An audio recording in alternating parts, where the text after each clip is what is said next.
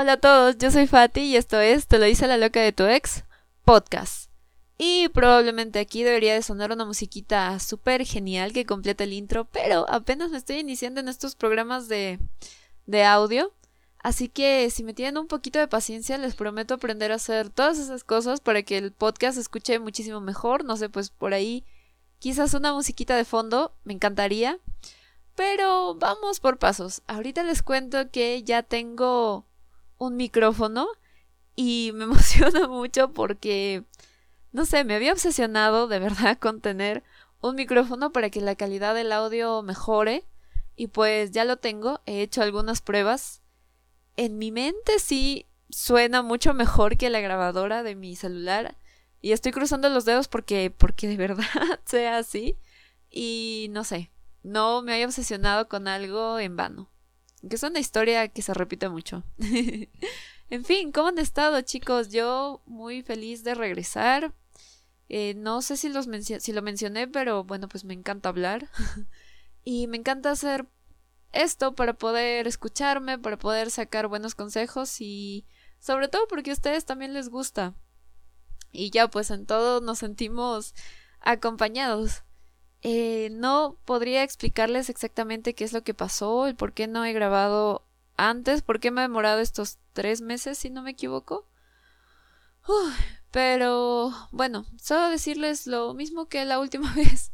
No estaba bien y de verdad que es muy curioso cómo cuando te sientes deprimido o ansioso y estás en ese círculo, ni siquiera te das cuenta de lo rápido que pasan que pasan los días.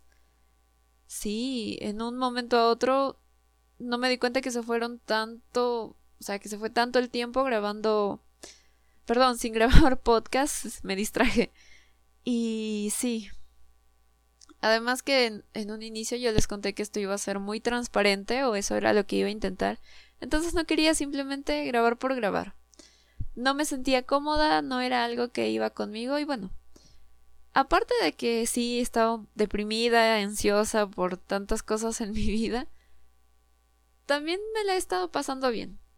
Me he dedicado también a, reconstruir una parte de mi vida que no estaba bien antes, pero que ahora ha dado una vuelta por completo y ya pues ya les terminaré contando todo eso más adelante.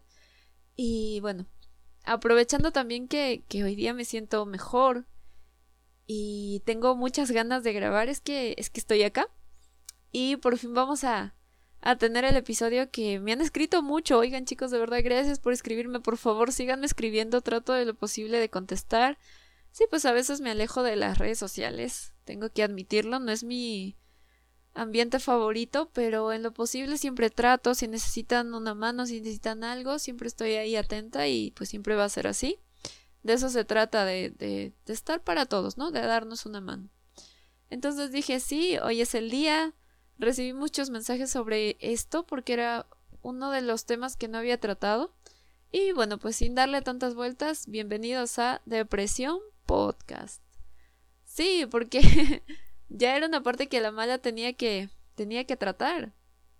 Y tengo que admitir que me he corrido mucho, no he querido, me daba miedo porque a su algo me dice que este episodio va a estar un poco intenso, un poco profundo, porque son remover cosas, ¿no? Volver a abrir una herida que estaba aparentemente cerrándose, pero no importa.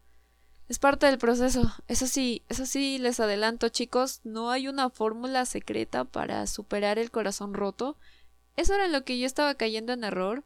He grabado un par de, bueno, pues he intentado grabar un par de veces este episodio y la verdad es que no.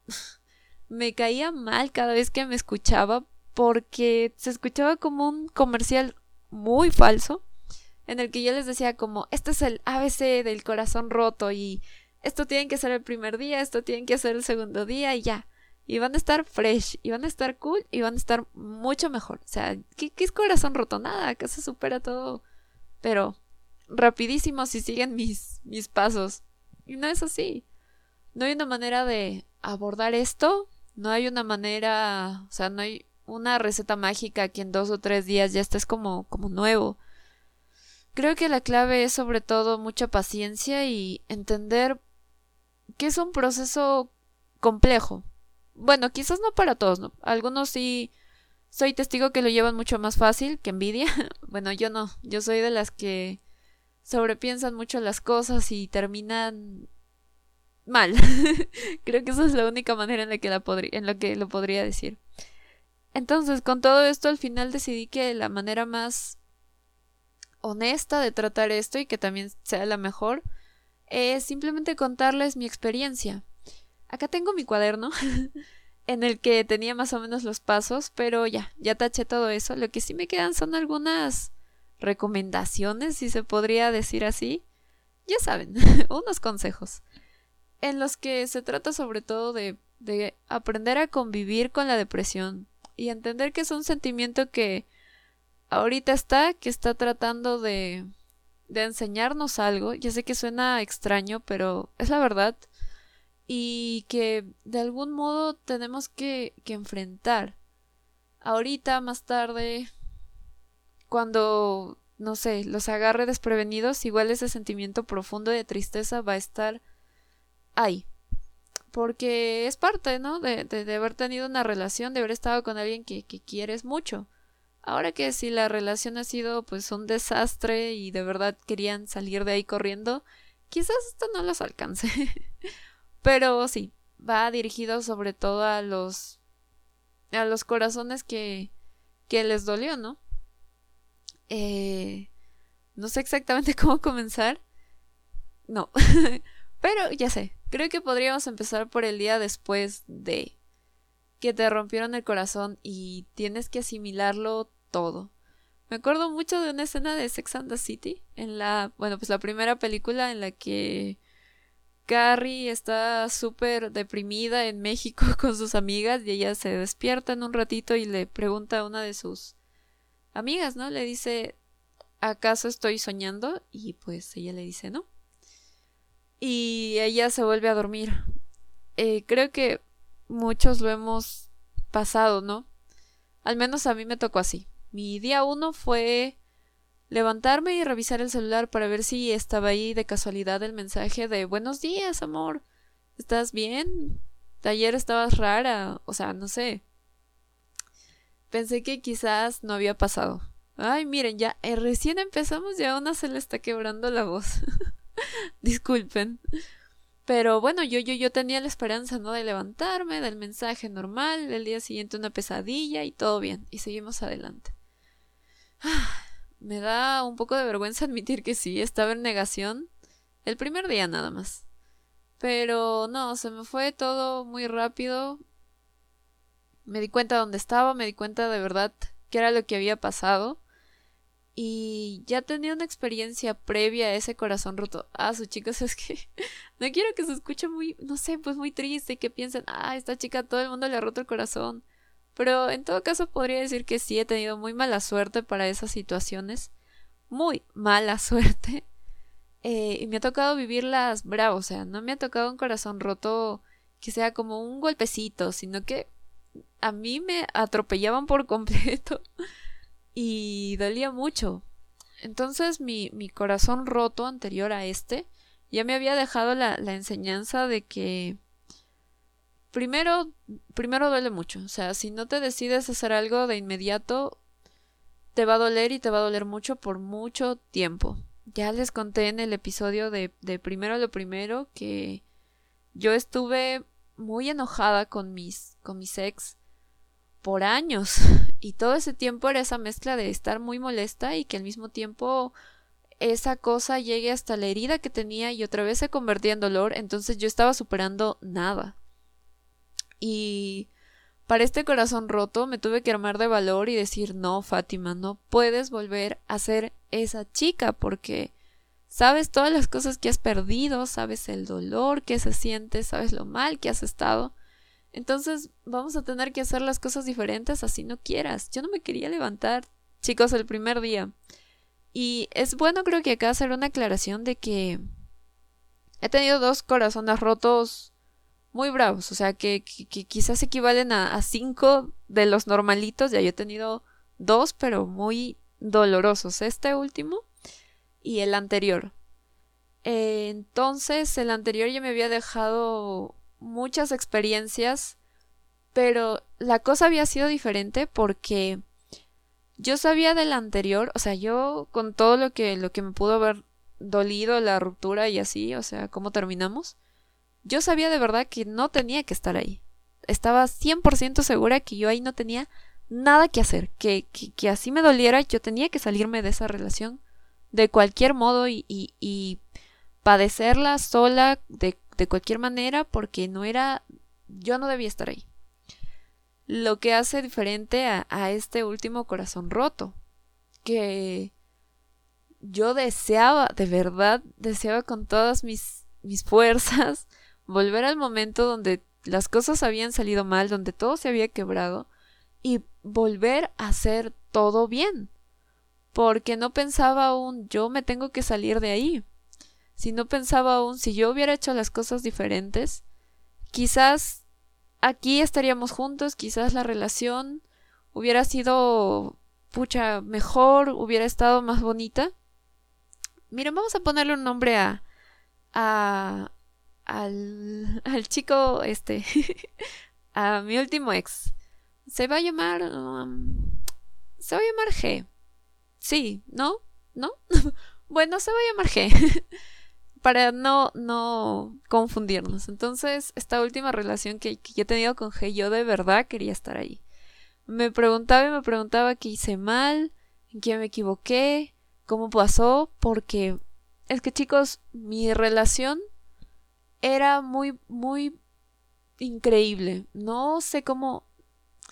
Es que tendrían que dividir mi relación entre la química y entre nosotros como pareja. Nuestra dinámica como pareja funcionaba del asco. Ahora que ya me he dado cuenta. Pero nuestra química es, es increíble. O sea, cómo nos llevamos, cómo nos reímos de los mismos, de los mismos chistes, cómo sabemos lo que, no sé, piensa el, el otro, cómo podemos, no sé, conocernos a ese extremo, ¿no? Y, y no solo conocernos, sino también congeniar, porque, claro, no, no les digo, ay, me gustaba al 100% todo, pero era un lugar muy agradable en el, en el que estar, era un lugar de muchas risas, de muchas bromas tontas, de, de, no sé, era un lugar seguro, era el mejor lugar en el que he estado. Pero todo eso se veía muy opacado o lo tapaba nuestra dinámica como pareja que era de verdad uh, que salió mal, ¿no? No sabría cómo más explicarles que salió mal. Entonces esa era mi diferencia con mi con mi corazón roto anterior, o sea, con G era un lugar donde yo quería estar, donde yo sabía que si no sé, quizás hubiera cambiado muchas cosas, me hubiera podido quedar. En cambio, en la anterior era un lugar del que yo quería salir corriendo, ¿no? O sea, yo no quería estar ahí, de, verdad, ni siquiera a estas alturas me lo, me lo imagino. ah, no, fue horrible. Pero bueno, entonces el día uno, después de todo lo que pasó, para mí fue desastroso. No quería comer, lloré todo lo que podía llorar. Mm, intenté distraerme, eso sí. Ah, chicos, sí, regresando al, al, tema del llanto, porque lo pasé muy veloz y, y acá lo tenía anotado. Creo que como una recomendación les diría que por favor intenten llorar todo lo que puedan llorar el primer día. Porque es más fácil, o sea, tienen que soltarlo de una vez. Si no los persigue, si no se acumula, si no viene ese nudo en la garganta de querer gritar y, y todo se, se se complica, sí, se podría decir así. Entonces lo que yo hice fue llorarlo todo, o al menos un 80% el primer día. Y no les cuento esto como, ay, pobrecita, cuánto sufrió o algo así, pero yo en serio, en serio me tiré al piso, eh, me puse a, a rezar, a decir que alguien me ayude porque me dolía demasiado el corazón. Que por favor me den una mano, no sé, un drama total. O sea, ya ahorita hasta me, me, pienso y es como. Qué falta. Pero fue necesario. Así que ustedes también saquen sus mejores dotes dramáticos actorales y, y lloren, ¿no? Nadie los está viendo. Es su lugar, es, es lo que sienten, es su momento de descargar, por favor. Lloren lo que puedan llorar en ese momento. Recomendación de, de alguien que lo sabe. Eh, entonces los días siguientes eran de un llanto más chiquito. Y esta es una técnica buena. Nadie me la recomendó, pero me di cuenta que me servía. Cuando me entraban esas ganas de llorar, yo me levantaba, me iba, me sentaba a mi cuarto, lloraba cinco minutos contaditos, luego salía y me lavaba la cara. Al inicio esos cinco minutos podían ser al día unas seis veces quizás, luego menos, unas cuatro, unas tres. Ahorita, por ejemplo, ya, ya no lloro. Pero sé que si en algún momento pasara, de nuevo aplicaría los cinco minutos del llanto, porque contenerlo. contenerlo no funciona. Hay que entender mucho que, que esta etapa de depresión es más que nada para soltar todos los sentimientos de dolor profundo que tenemos adentro. O sea, esta es la mejor etapa para dejarlo ir. O al menos que se vaya lo que se pueda, ¿no? Porque sí, pues quedan estragos después que nos acompañan, pero al menos una gran parte que se vaya. Eh, en fin, siguiendo con lo que les contaba, yo no quería comer, no y este es un tip súper importante, chicos. No importa lo mal que estemos, no podemos descuidarnos, no podemos descuidar algo tan importante como nuestra, nuestra alimentación. A mí ahora me está pesando porque bajé de peso muchísimo. No es sano. De verdad que, que, que podemos estar todo lo mal que, que, podamos, pero eso es algo que tenemos que estar presente que tenemos que tener presente, no podemos descuidarnos de, de, todas maneras, porque esto es algo que en algún momento nos va a pasar. Y tenemos que ser fuertes y repetirnoslo una, dos, diez veces, nos va a pasar, nos va a pasar, nos va a pasar. Y así pensemos que nunca va a pasar, no podemos olvidarnos de, de, nosotros.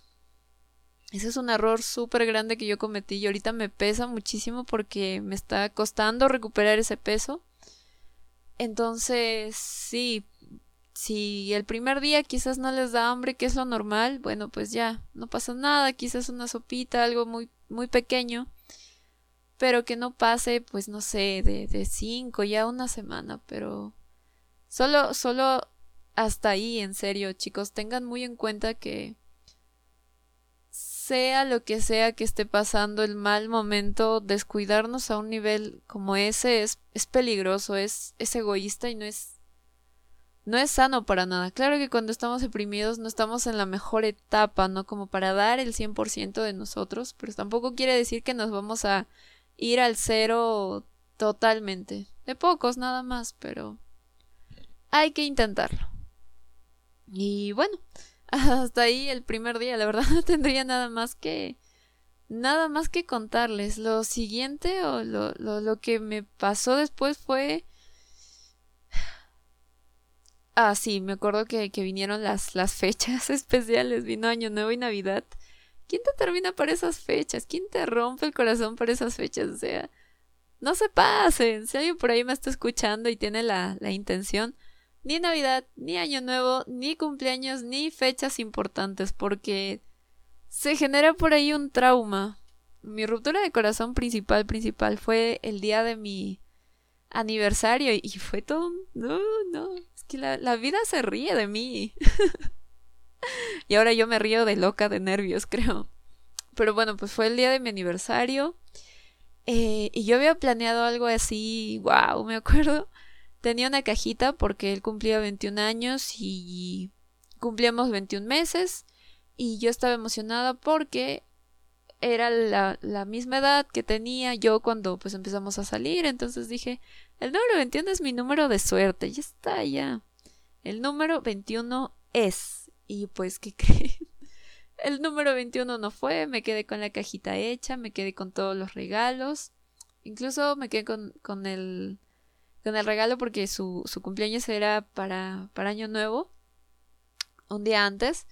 Y también me quedé con ese regalo y estaba, ese regalo estaba, ese regalo estaba increíble. Diablos, se lo perdió. Y bueno, estuvo triste. La, la Navidad la pasé, la pasé normal. No fue mi Navidad favorita, pero mm, no estuvo tan mal. O sea, quizás hace algunos años lo hubiera manejado horrible y no hubiera salido de mi cuarto y les hubiera arruinado la Navidad a todos, pero yo tenía muy presente que eso era lo que no quería hacer. No quería ser la, la chica triste en una esquina, no quería ser la, la, la que arruina la fiesta, ¿no? A mis sobrinos, a mis abuelos, a mi mamá. No me pareció justo, y con todo y eso me esforzaba. Es que una, una va agarrando una perspectiva diferente cada vez que te lastiman, porque cada, y esto quisiera que todos lo tengamos en cuenta, un corazón roto no solamente significa un, bueno, pues al día siguiente no me voy a levantar y ya, y luego estoy bien. Un corazón roto muchas veces implica que las personas pierdan oportunidades, pierdan la alegría que normalmente podrían tener en sus días, o que ya no disfruten su vida. Así, chicos, sé que suena muy serio y dramático y todo, pero pero es la realidad de las cosas, ¿no? El corazón roto implica que las personas dejen de disfrutar la, la vida durante todo el lapso que nos cuesta sanarnos. Y es es horrible, ¿no? Me parece justo que les hagamos esto a otras personas. Entonces, por favor, tengamos mucho cuidado con, con nuestras actitudes, con nuestros actos. Al final no es tan difícil, ¿no? Creo que la, la peor parte de, de, que te lastimen es que es que sea una gran causa, o sea, que el dolor se deba a que quizás sea una a que te mintieron, a que te ilusionaron y luego la idea no era esa, a que te engañaron. Eh, creo que si simplemente ya no quieres estar con alguien, te puedes evitar de verdad, de verdad hacer mucho daño simplemente teniendo una conversación más madura. Y de esa manera, creo que, no sé, Creo que muchas personas que ahorita me están escuchando ya no tendrían ya no tendríamos esta herida profunda que de algún modo estamos tratando de, de sanar y de reparar y que no nos correspondía. A mí me correspondía pasar bien Navidad, me correspondía pasar bien Año Nuevo o disfrutar esas fechas, ¿no? Con mi familia, son especiales. Y sí, ya ustedes quizás por ahí alguien no pueda decirme, oye, pero no te vas a poner triste por un hombre y no sé qué. Es que creo que a veces nos olvidamos de que, sí, obviamente nos duele la persona, pero también nos duele el daño que nos hicieron. ¿Cómo me explico? No solamente me, o sea, no solamente te duele quién te lo hizo, sino lo que te hizo. Y al final esa es la pregunta que te va a acompañar todo el tiempo. O sea, hasta que mejores y de algún modo lo superes, esa pregunta de, de por qué me hizo esto, o sea, no sé, al final puedes hasta superar a la persona. Puedes ya olvidarte de, de, de, él, ¿no? Yo en mi antigua relación no es, no es como que ahora agarre y diga, ay no, cuánto le extraño, no quisiera volver con él, porque no es así. Pero sí me han pasado veces que de la nada estoy contenta y feliz y arreglándome en un espejo y poniéndome guapa o algo. Y me pasa que que de la nada me pregunto por qué me hicieron daño, ¿no? o cuando escucho algo bonito que, que, que, me dicen. En plan, Fati, eres tan bonita, Fati, no sé, pues eres muy inteligente, eres muy graciosa, eres muy chévere, ¿no? Y te entra la risa de, oye, sí, gracias. Y después, en un momento que te agarra desprevenido, es, ¿y si soy así, por qué me hicieron, por qué me hicieron daño? Claro que con el tiempo, como les digo, que uno ya lo supera, ¿no? A esa pregunta nunca vamos a tener una respuesta, porque creo que ni las personas saben por qué hacen daño completamente. Pero con el tiempo ya lo que haces es dejar de preguntarte tanto eso. Ahora sí, a veces me agarra con, con desprevenida, porque, ah, sí, este es otro punto importante un corazón roto también implica que te, que te rompan el autoestima, chicos. No sé si eso tenga sentido. Que en todo caso te bajen el autoestima. Ya sé que suena más, más complicado de lo que es, pero creo que es bueno saber qué es lo que, lo que engloba solo tu pequeña acción, ¿no? Esa pequeña mentira, ese pequeña golpe de realidad, ese... Sobre todo las mentiras, creo. Nos quedamos con esa es bueno saber que, que la mentira es lo que causa todo eso. Ya les dije, no es un simple, ay, sí, seguro va a dejar de comer un par de días y luego está bien. No. Quizás son preguntas que nos agarren por años, que nos duela mucho. Ahora, pues, con G, de la, de la relación que les hablaba fue la anterior, con no sé qué nombre ponerle. No le vamos a poner nombre porque ya ni siquiera vale la pena. Pero con G, con G eh, me pasa algo, me pasa algo así. Sí he visto mi, autoestima afectada, obviamente. Y estoy intentando romper ese ciclo. No quiero que, que, me pase, no quiero que me pase así. Estoy, estoy tratando más que nada de sanar de otro modo.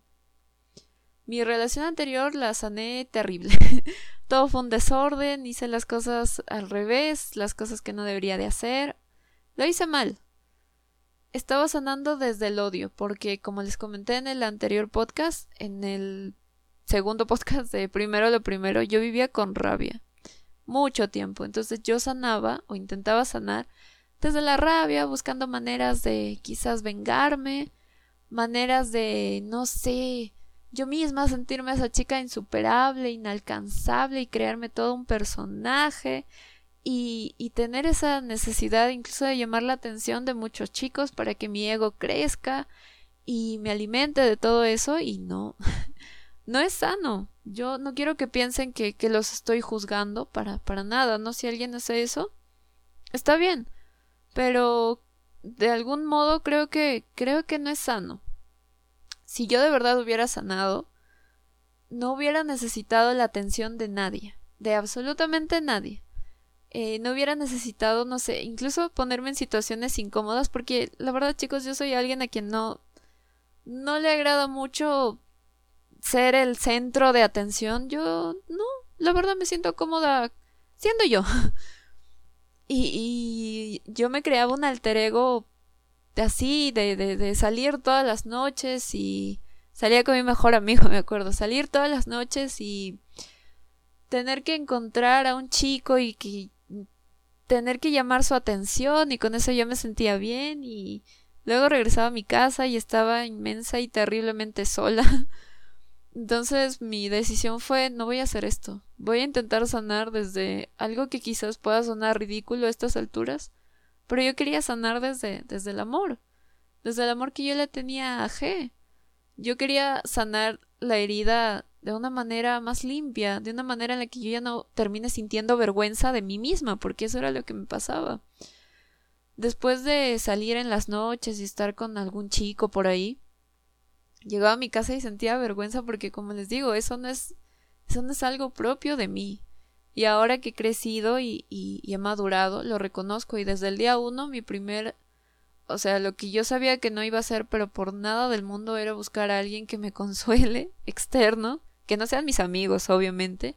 Ni iba a buscar la atención de ningún chico, ni me iba a poner a escribirme con 20, 30 o 40 personas porque no necesitaba esa falsa ilusión del ego. Yo necesitaba trabajar en mí sola y saber salir de esto y sanarme desde lo más bonito posible. Entonces mi plan era combatir esa depresión de otro modo.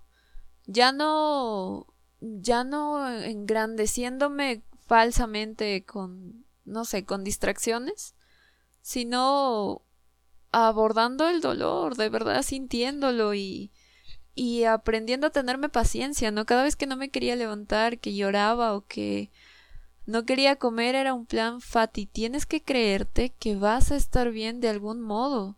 Tienes que meterte en tu cabeza y, forzarte a hacer estas cosas porque es la única manera, porque no vas a volver a las actitudes que has tenido antes. Y sí, chicos, se necesita mucha fuerza de voluntad, pero es muy importante que nos reconozcamos. De verdad creo que yo que ese es el paso número uno, saber qué cosas vas a hacer y qué cosas no vas a hacer con esta ruptura. Tomarte el tiempo de, de decidir quién vas a ser con esto. ¿Quién vas a ser con este dolor? ¿En qué te quieres convertir? ¿En qué no te quieres convertir? Y yo decidí no volver a ser la, la chica triste. la chica que se relacionaba con malas personas para olvidarse de todo lo que estaba pasando y que terminaba al contrario más dañada porque esto es esto está mal. ninguno de los chicos con los que yo terminaba, no sé, pues bailando o, o haciéndome la tonta por ahí, a ninguno le interesaba, de verdad. Y no compensaba para nada la relación que yo había tenido donde donde la idea y la intención era amor. O sea, estos chicos perfectamente yo me iba de la fiesta y estaban con 10 chicas más y normal. Entonces, ¿de dónde yo era la insuperable? De ningún lado. Era terrible. Y con G, con G fue diferente. Decidí tenerle respeto, decidí tenerle consideración a la relación que habíamos tenido, en la cual habíamos estado juntos y la cual yo yo adoraba y la cual yo quería mucho y que, que me dolió mucho aceptar que se haya roto. Pero era ese amor tan fuerte que me unía que, que yo decidí y, y sigo con esa idea de sanar desde, desde la parte buena. Entonces, ¿qué fue lo primero que hice? Ah, mira, ¿sabes qué? Yo a ti no te voy a hacer daño. Yo a ti, si, si lo que tú quieres es que yo me vaya, que yo no esté y cosas así, yo me voy. Algo que, que sí me ayudó. Después, ya cuando, cuando tuve la, la cabeza fría, porque acá no, no quiero darles la impresión de que soy súper consciente y siempre soy muy calculadora con mis sentimientos y con mis ideas y con lo que digo y no, la verdad es que el momento de la ruptura fue salió todo mal, yo perdí los papeles, me porté muy mal, fui muy cruel, pero cuando ya pasó eso ya me di cuenta en realidad que era como todo, ¿no? Como quería terminar y eso fue decirle las cosas que yo pensaba y que yo sentía de él en en una forma más más bonita, más como una despedida con no sé ni siquiera cómo explicarlo, es que es que tenía el corazón roto y mucho dolor, pero al mismo tiempo sentía muchísimo amor y muchísima pena de que todo se estuviera acabando y que se estuviera acabando tan mal. Entonces le, le dije las cosas que pensaba de él. Y me acuerdo mucho de de que yo le decía que esperaba que fuera una, o sea, que esperaba que fuera un mejor chico, que si estábamos terminando era para que él sea una mejor persona y que esperaba encontrarlo luego y, que haya crecido y que haya madurado y que esté bien. Eso era de verdad lo que yo quería. Quería que, que mi ruptura, que el hecho de perder algo tan bonito valga la pena. Y no sea simplemente una cosa que se abandona y ya y ya pasó, sino que tenga un sentido. Entonces eso fue lo que lo que le escribí y creo que eso también les ayudaría mucho a ustedes, chicos. Claro que después de todo el caos, obviamente en ese ratito en el que te están terminando, creo que nadie piensa en, bueno, les voy a decir las cosas bonito de esta manera. Y si son así, eh, qué envidia otra vez. Yo no fui así, yo perdí la cabeza por completo. Y luego ya mejor pude, pude soltar todo lo que tenía con más cuidado, por así decirlo, porque la intención, como les digo, con G ya no era hacerle daño. De ninguna manera, en serio chicos, de ninguna manera. Déjenme reviso el cuadernito, algo me estoy olvidando. ah, miren, he puesto bloquear y sacar todas las cosas que te recuerdan a él, fotos, regalos y todo. Esto creo que sería más un tip para superar ya, pero no sé si tanto para la depresión, aunque ayuda el hecho de no ver las cosas y los objetos tan presentes, no tenerlos tan presentes, también ayuda a no tener esos momentos de debilidad y pues ya ponerse a llorar, ¿no? Hay que ser fuerte. Yo aquí saqué todo lo que podía sacar y los escondí como como horrocruxes. eh, se los repartí a mis amigos y pues por ahí están. Sí, les dije como por favor cuídenlos. Ahorita no los quiero, pero no sé, en un tiempo creo que sí me gustaría acordarme que estuve enamorada y que tuve a alguien a quien, a quien quise muchísimo. Ahora no, pero pues ahí se los dejo. Eh, sí, llorar, el tiempo de llorar, todo bien.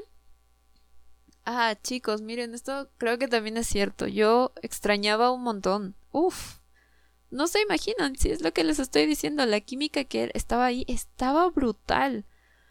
Pero bueno, pues la dinámica de pareja no. Entonces lo que hice fue empezar una lista de cómo van las cosas por ahora para recordarme en dónde estoy.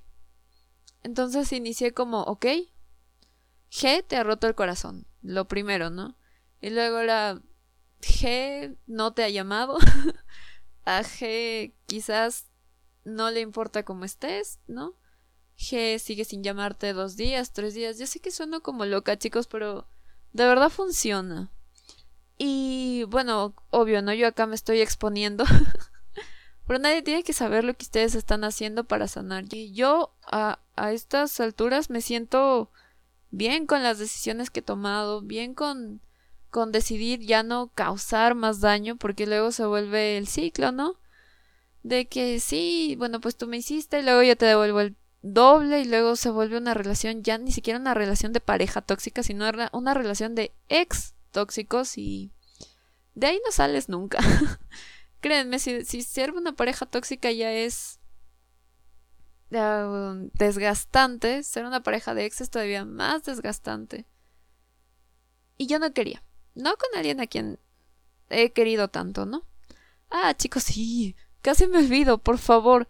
En lo posible, no tomen. Todo se empeora cuando, cuando toman. Primero están las llamadas, luego están los mensajes. Y si ya, si no llaman y no mensajean y no escriben ni nada de eso pasó, el sentimiento del día siguiente de despertarte sin saber lo que hiciste el día anterior, con alcohol en la sangre que deprime y con ese bajón emocional que te da después, es brutal. Y encima no vas a tener a nadie que llamar y decirle, amor, vamos al ceviche, amor, jugo de naranja, amor, no sabes lo que me, o sea, pues lo que hice ayer, todo el mundo se rió de mí, cosas así. No. Y a veces se empeoran las cosas. Aunque ya, pues ya, si lo quieren hacer ahí, bajo su propio riesgo. Yo mm, no, no lo he hecho. Eh, me he ido a tomar con mi, con mi promoción, pero en plan normal. Llegué a mi casa normal, comí una hamburguesa, todo eso. No, no había pasado nada no tenía ese sentimiento de alcohol al día siguiente. Entonces, por ahí les dejo, chicos, sí, este consejo. Yo creo que no vayan a tomar. ah, ah, esto también es muy importante. Tengan un amigo salvavidas, el que mejor los escucha y los entiende. Y esto también tiene mucho que ver con que tienen que elegir a las personas de quien rodearse cuando tienen el, el corazón roto. No quiero decir que que se alejen de todos sus amigos o algo así, sino es más en plan en qué ambiente se sienten cómodos, porque siempre hay como dos, dos tipos de amigos, por así decirlo. Es el tipo de amigo que te quiere ayudar a, a recuperarte, pero pues te dice plan fiesta, plan tomar, uff, te voy a presentar a, no sé, muchas personas y ya, te vas a olvidar, te voy a hacer que te olvides. Y luego está el otro plan más tranqui, ¿no? De vamos a salir, un cafecito, hay que, hay que comer algo, pedimos pizzito, una película. Dos bandos. Ustedes eligen en qué bando se sientan, se sientan mejor. Y pero sobre todo evitarse situaciones en las que de verdad se sientan incómodos y en, y en las que de verdad no quieran estar. Y aquí les aplico un consejo que me dio un amigo que debe de parecer bien obvio, pero no sé por qué nunca se me había ocurrido. Él me dijo muy en claro, y no sé, pues seguro estos se van a reír, pero me dijo, fa, si no quieres ir a una fiesta, no te vayas. Y yo, no. ¿Qué me estás diciendo? Me tengo que ir porque en la fiesta me voy a divertir y todo va a estar bien.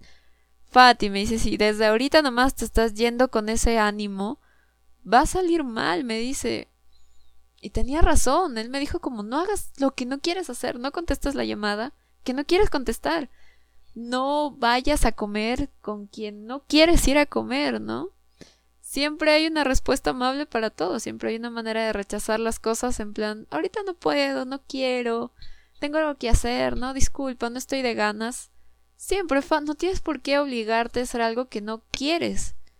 Claro que siempre están esas, esas sorpresas en las que no quieres ir a la fiesta y luego sale el fiestón, ¿no? Y te mega divertiste y no te lo esperabas.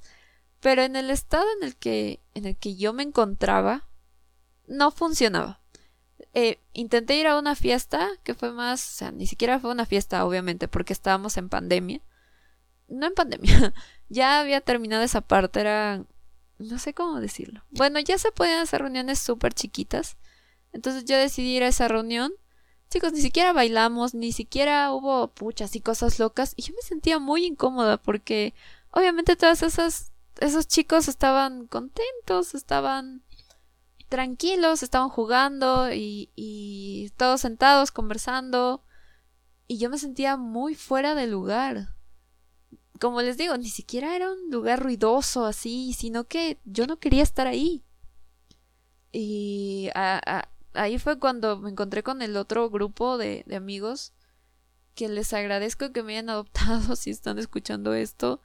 Los días de WandaVision y Ceviche han sido los mejores de mi vida en todo ese lapso de dolor, así que gracias chicos. No sé dónde estaría si no los hubiera encontrado y si ustedes no me hubieran decidido adoptar como me adoptaron, les debo no sé, les debo todo.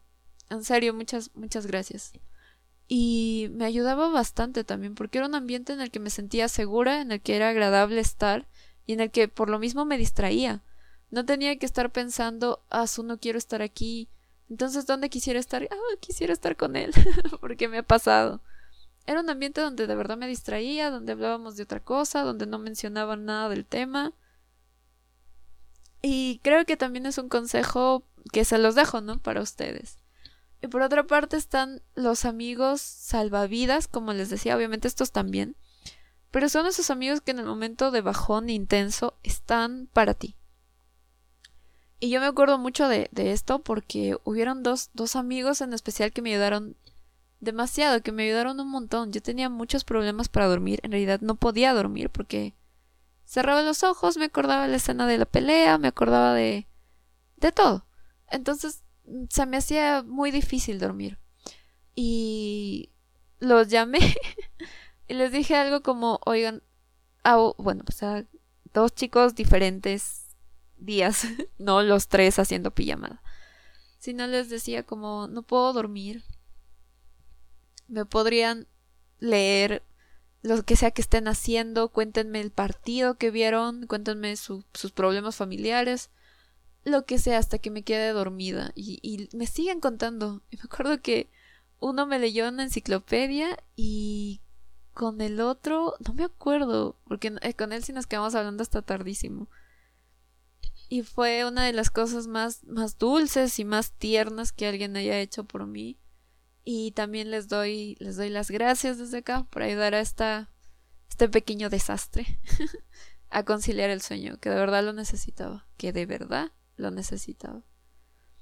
Entonces, sí, chicos, todo esto se trata más que nada, más que nada convivir, porque no, no sé, yo no les podría asegurar en qué momento se va a ir la depresión. No les podría asegurar de que, no sé, que, que de acá en 10 días van a levantarse y van a estar bien. Pero hasta que eso pase, tenemos que tenemos que encontrar una manera de, de, llevarlo, ¿no? De sobrellevarlo. De poder cargar con ella como, pues, un amigo que no quieres tener, pero que tampoco puedes votar porque no tiene a dónde irse. Entonces, bueno, esa es mi historia con, con la última depresión, con este corazón roto. Creo que lo demás que, que he escrito no tendría mucho sentido, pero ya, pues por si acaso, ¿no?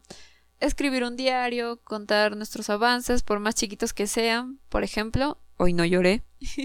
yo tenía un calendario y lo marcaba, ¿no? Como hoy no lloré y hoy no le escribí, porque yo tenía mucho problema escribiendo, sí. Hay que admitirlo, ¿no? O sea, así pasó y, y sí. Hay recaídas durante la depresión y es normal, chicos, no, no piensen como, ah, estoy haciendo todo mal o, o soy débil porque no puedo con, con, con esto. Es normal, o sea, es normal que quizás en todo este, este tiempo escriban, es normal que en todo este tiempo mensajen, es normal que quizás, no sé, pues hasta tengan ganas de decirle hay que verse y en fin, pero siempre siendo realistas. Yo sabía que al escribirle la respuesta que iba a tener una respuesta desinteresada, como no quiero hablar contigo, como quizás me estás molestando. O sea, se, sabía que me iba a exponer a un, a, a, un maltrato. O sea, no quiero que suene así de fuerte. A una mala respuesta, ¿no? Ya sabía que no era lo que yo esperaba. Y por lo mismo es que dejé de hacerlo, porque yo ya sabía lo que me estaba a lo que me estaba metiendo y obviamente no quería sentir el, el dolor del rechazo otra vez, entonces me limitaba a ya no escribir. Y lo mismo pasa con ustedes, chicos. Si, si tienen ganas de llamar, ok, llamen. Si les contestan mal, que puede pasar, sean conscientes de esa parte. Y a la próxima vez que quieran llamar, bueno, pues si quieren volver a llamar, llamen. Pero que sepan que les van a contestar mal o que a eso se arriesgan. Y de, de un modo u otro, somos personas inteligentes, ¿no? Pensamos. Entonces eso va a hacer que ya no les dé tantas ganas de llamar y un día ya no van a querer hacerlo porque ese sentimiento de estar bien y de estar tranquilo no va a ser superado por cinco minutos que te hables con él y que el maltrato pues esté ahí. El, sí, no, es que maltrato no suena tan bien, pero ustedes me entienden, ¿verdad? Uh, lo siguiente, ay, ¿cómo se me va a pasar esto? Obviamente ir al psicólogo, uno bueno, por favor, ya les recomendé uno en el de 24 cosas que he aprendido en 24 años, vayan, escúchenlo, si quieren información, si quieren el número, ya saben, me pueden escribir, no pasa nada. Eh, pero es muy importante. En serio, tomen esa decisión y, van a ver cómo, cómo avanzan todavía más. Alejarse de redes sociales. Esto sí me ayudó un montón. Aislarse un poquito. Y hay que agarrar fuerza, ¿no? No necesitan estar pendiente todo el tiempo. Y no me refiero exactamente a estar pendiente de esa persona. Sino que es más, no estar pendiente de cómo todo el mundo sigue estando bien y están contentos, porque llega un momento en el que te, que te deprimen y piensas, ¿por qué yo no estoy así de contento? ¿Qué está pasándome? Y te hace sentir peor, porque no, no, te empiezas a comparar. Incluso en el nivel de, autoestima, ¿no? Empiezan esas cosas en tu cabeza de, y si yo fuera tan bonita como esta chica, y si yo fuera tan graciosa, tan alta, tan guapa, o en fin, de cosas, me habrían hecho lo que me hicieron y esa, esa pregunta no es sana. Compararse nunca va a ser sano, chicos. Entonces, mejor alejarnos. Ahora que estamos sensibles, ¿no? Después, normal. ¿Qué más hay por acá? eh... Mm, esto es muy bonito. Es buscar el amor en otro lado. Hay que observar cómo es que está volviendo a nosotros y, y agradecer. Obviamente ya no tenemos el amor que quisiéramos tener. O sea, ya no tenemos el amor de esa persona. Pero el amor sigue manifestándose para nosotros de, de cualquier manera. Por ejemplo, para mí es mi papá llamándome a preguntar cómo estoy, si estoy mejorando, es mi mamá cocinándome la comida que quiero comer, son mis amigos, no hablándome del tema, comentándome cualquier otra cosa, quedándose a dormir conmigo en el celular. Sí, hay maneras en las que el amor, el amor regresa a ustedes. Y eso también tiene mucho que ver con, con que de algún modo también ayuda a ayudar a los demás. Dar amor. En serio, o sea. Mm, cariñar más a sus papás, cariñar más a sus amigos, a sus hermanos, a sus sobrinos, hacer por ellos cosas que no hubieran hecho antes a mí me pesó mucho, por ejemplo, el haber terminado con, con G a estas alturas, porque yo tenía muchísimos planes, de verdad, de verdad que tenía muchísimos planes, obviamente como como cualquiera, ¿no? Que está en una relación y está muy ilusionado y el amor y todo eso. Por ejemplo, yo me quedé pensando en por qué me acuerdo que tomé un curso para prepararle para preparar tres leches, porque era su postre favorito. Y luego me quedé con la idea de por qué nunca le hice toda la torta, tres leches, para que la comiera él, para su casa. ¿Qué pasó? ¿Por qué no le hice? Y miren, probablemente ya de acá nunca pueda volver a hacerle tres leches. Pero en mi casa tampoco he preparado, entonces quizás quizás lo haga para ellos, ¿no? Quizás este amor contenido que tenía para una persona lo pueda dirigir para mi familia, lo pueda dirigir para mis amigos, para las personas que, que quieren estar conmigo, que quieran estar ahí. Y creo que, creo que es lo que ustedes deberían de hacer, chicos, deberían de hacerle torta tres leches a los demás. No torta tres leches, deberían... ¿Qué? Deberían de dar ese amor que, que estaban guardando para alguien más a las demás personas que sí están para ustedes, que, que sí puedan recibirlo. No lo, no lo apaguen, o sea, no se vuelvan esos apáticos que es luego en plan, yo ya no quiero saber nada del amor, yo voy a dejar de creer y eso, porque las cosas, las cosas no son así, o sea, no todo tiene que ser blanco y no, o negro, no todo es malo o no todo es bueno, siempre hay una cosa en el intermedio. Y el amor, el amor es lo mejor que tenemos. No me voy a cansar de decirlo. Sí, me rompieron el corazón, sí, me dolió, sí, me da miedo iniciar una relación, pero yo creo que el amor existe. Yo lo siento. Yo soy... Mm, ¿Cómo dice esa frase? La voy a tener que decir porque es bien cliché. Yo creo en el amor por, por como yo amo. Asu. Pero es, es la verdad, chicos. En el mundo hay muchas personas. Muchas personas que están. que están igual de conectadas con el amor que, que ustedes. Así que. No. No renuncien. De verdad no renuncien. Al final todos queremos a alguien que nos quiera bien. Pero para eso también hay que ser nosotras, nosotros, personas que quieran bien, ¿entienden? Para hacer el cambio en el mundo, primero hay que empezar por, por nosotros. ¿Qué más tengo por acá? Mm, creo que nada más, chicos. Bueno, acá por ejemplo tengo un si no soportamos mucho el, el estar en silencio porque a mí me pesaba, por ejemplo, porque me agarró el corazón roto cuando mi mamá empezaba a trabajar, yo vivo solo con ella, entonces estaba sola todo el día me agarró y me ponía la serie acá en el celular. No quería irme a la música porque era, era para llorar en las noches, ¿no? En la tardecita, en la mañanita medio que quería estar tranquila, en la noche me aventaba a llorar. Pero en la, en la tarde me ponía, me ponía a escuchar la serie, ¿no? La mía, mi favorita es Cómo conocía a tu madre. Es una comedia que por ahí deja enseñanzas. Entonces se las recomiendo mucho porque te distrae. En serio, te distrae. Sí trata este tema del amor, pero no sé, hasta de ahí pueden aprender algo. Yo creo que les puede gustar. Y así, chicos, un día se van a levantar y ya no van a tener ese apretón en el pecho. Es, es lo único que podemos hacer, tener paciencia y no detenernos nunca. Claro que como les digo, ¿no? De acá, de acá va a costar mucho disfrutar hacer las cosas como antes, porque está la herida. Pero no por eso tenemos que detenernos. ¿Saben cómo yo me recuperé del corazón? O cómo yo supe que me había recuperado del corazón roto anterior, que no es G. Porque yo había quedado con hacer panqueques para un chico que me gustaba. Que se me hacía muy lindo. Y yo le hacía panqueques a, al chico anterior con el que estaba. O sea, era una cosa ahí que era, no sé, siempre era algo nuestro, ¿no? Por así decirlo. O sea, siempre le hacía panqueques a, a él. Y cuando terminamos y todo, yo me alejé. Sí, ya sé que puede sonar bien tonto, bien dramático, pero me alejé de hacer panqueques. No quería. O sea, no me nacía. No quería hacer panqueques para mí, no quería hacer panqueques para nadie. O sea, estaba triste. Y no quería hacer eso. No, no quería hacer panqueques. Era, no sé, me hacía recordar cosas. Y supe que me había recuperado porque un día me levanté y él me había dicho, ¿no? Como, ¿por qué no me haces panqueques? Y en fin.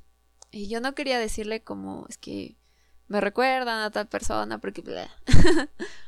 Pero bueno, como les digo, un día me levanté y, y tenía ganas de panqueques. Y no solo tenía ganas de panqueques, tenía ganas de hacerle panqueques a otra persona. Lo llamé o le escribí, no me acuerdo, fue hace mucho tiempo. Y le dije que venga, que iba a hacer panqueques. Uy, no, no saben lo que me demoré porque quería encima hacer esos panqueques grandotes. No sé que son muy esponjosos, ¿los han visto? Bueno, pues y con arándanos y me fui a comprar arándanos específicamente para él, para hacerle los mentados panqueques con arándanos. Me fui a comprar todo de super calidad, empecé a probar, empecé a hacer los panqueques unas 5 horas antes de que viniera porque quería probar la receta y que salieran bien.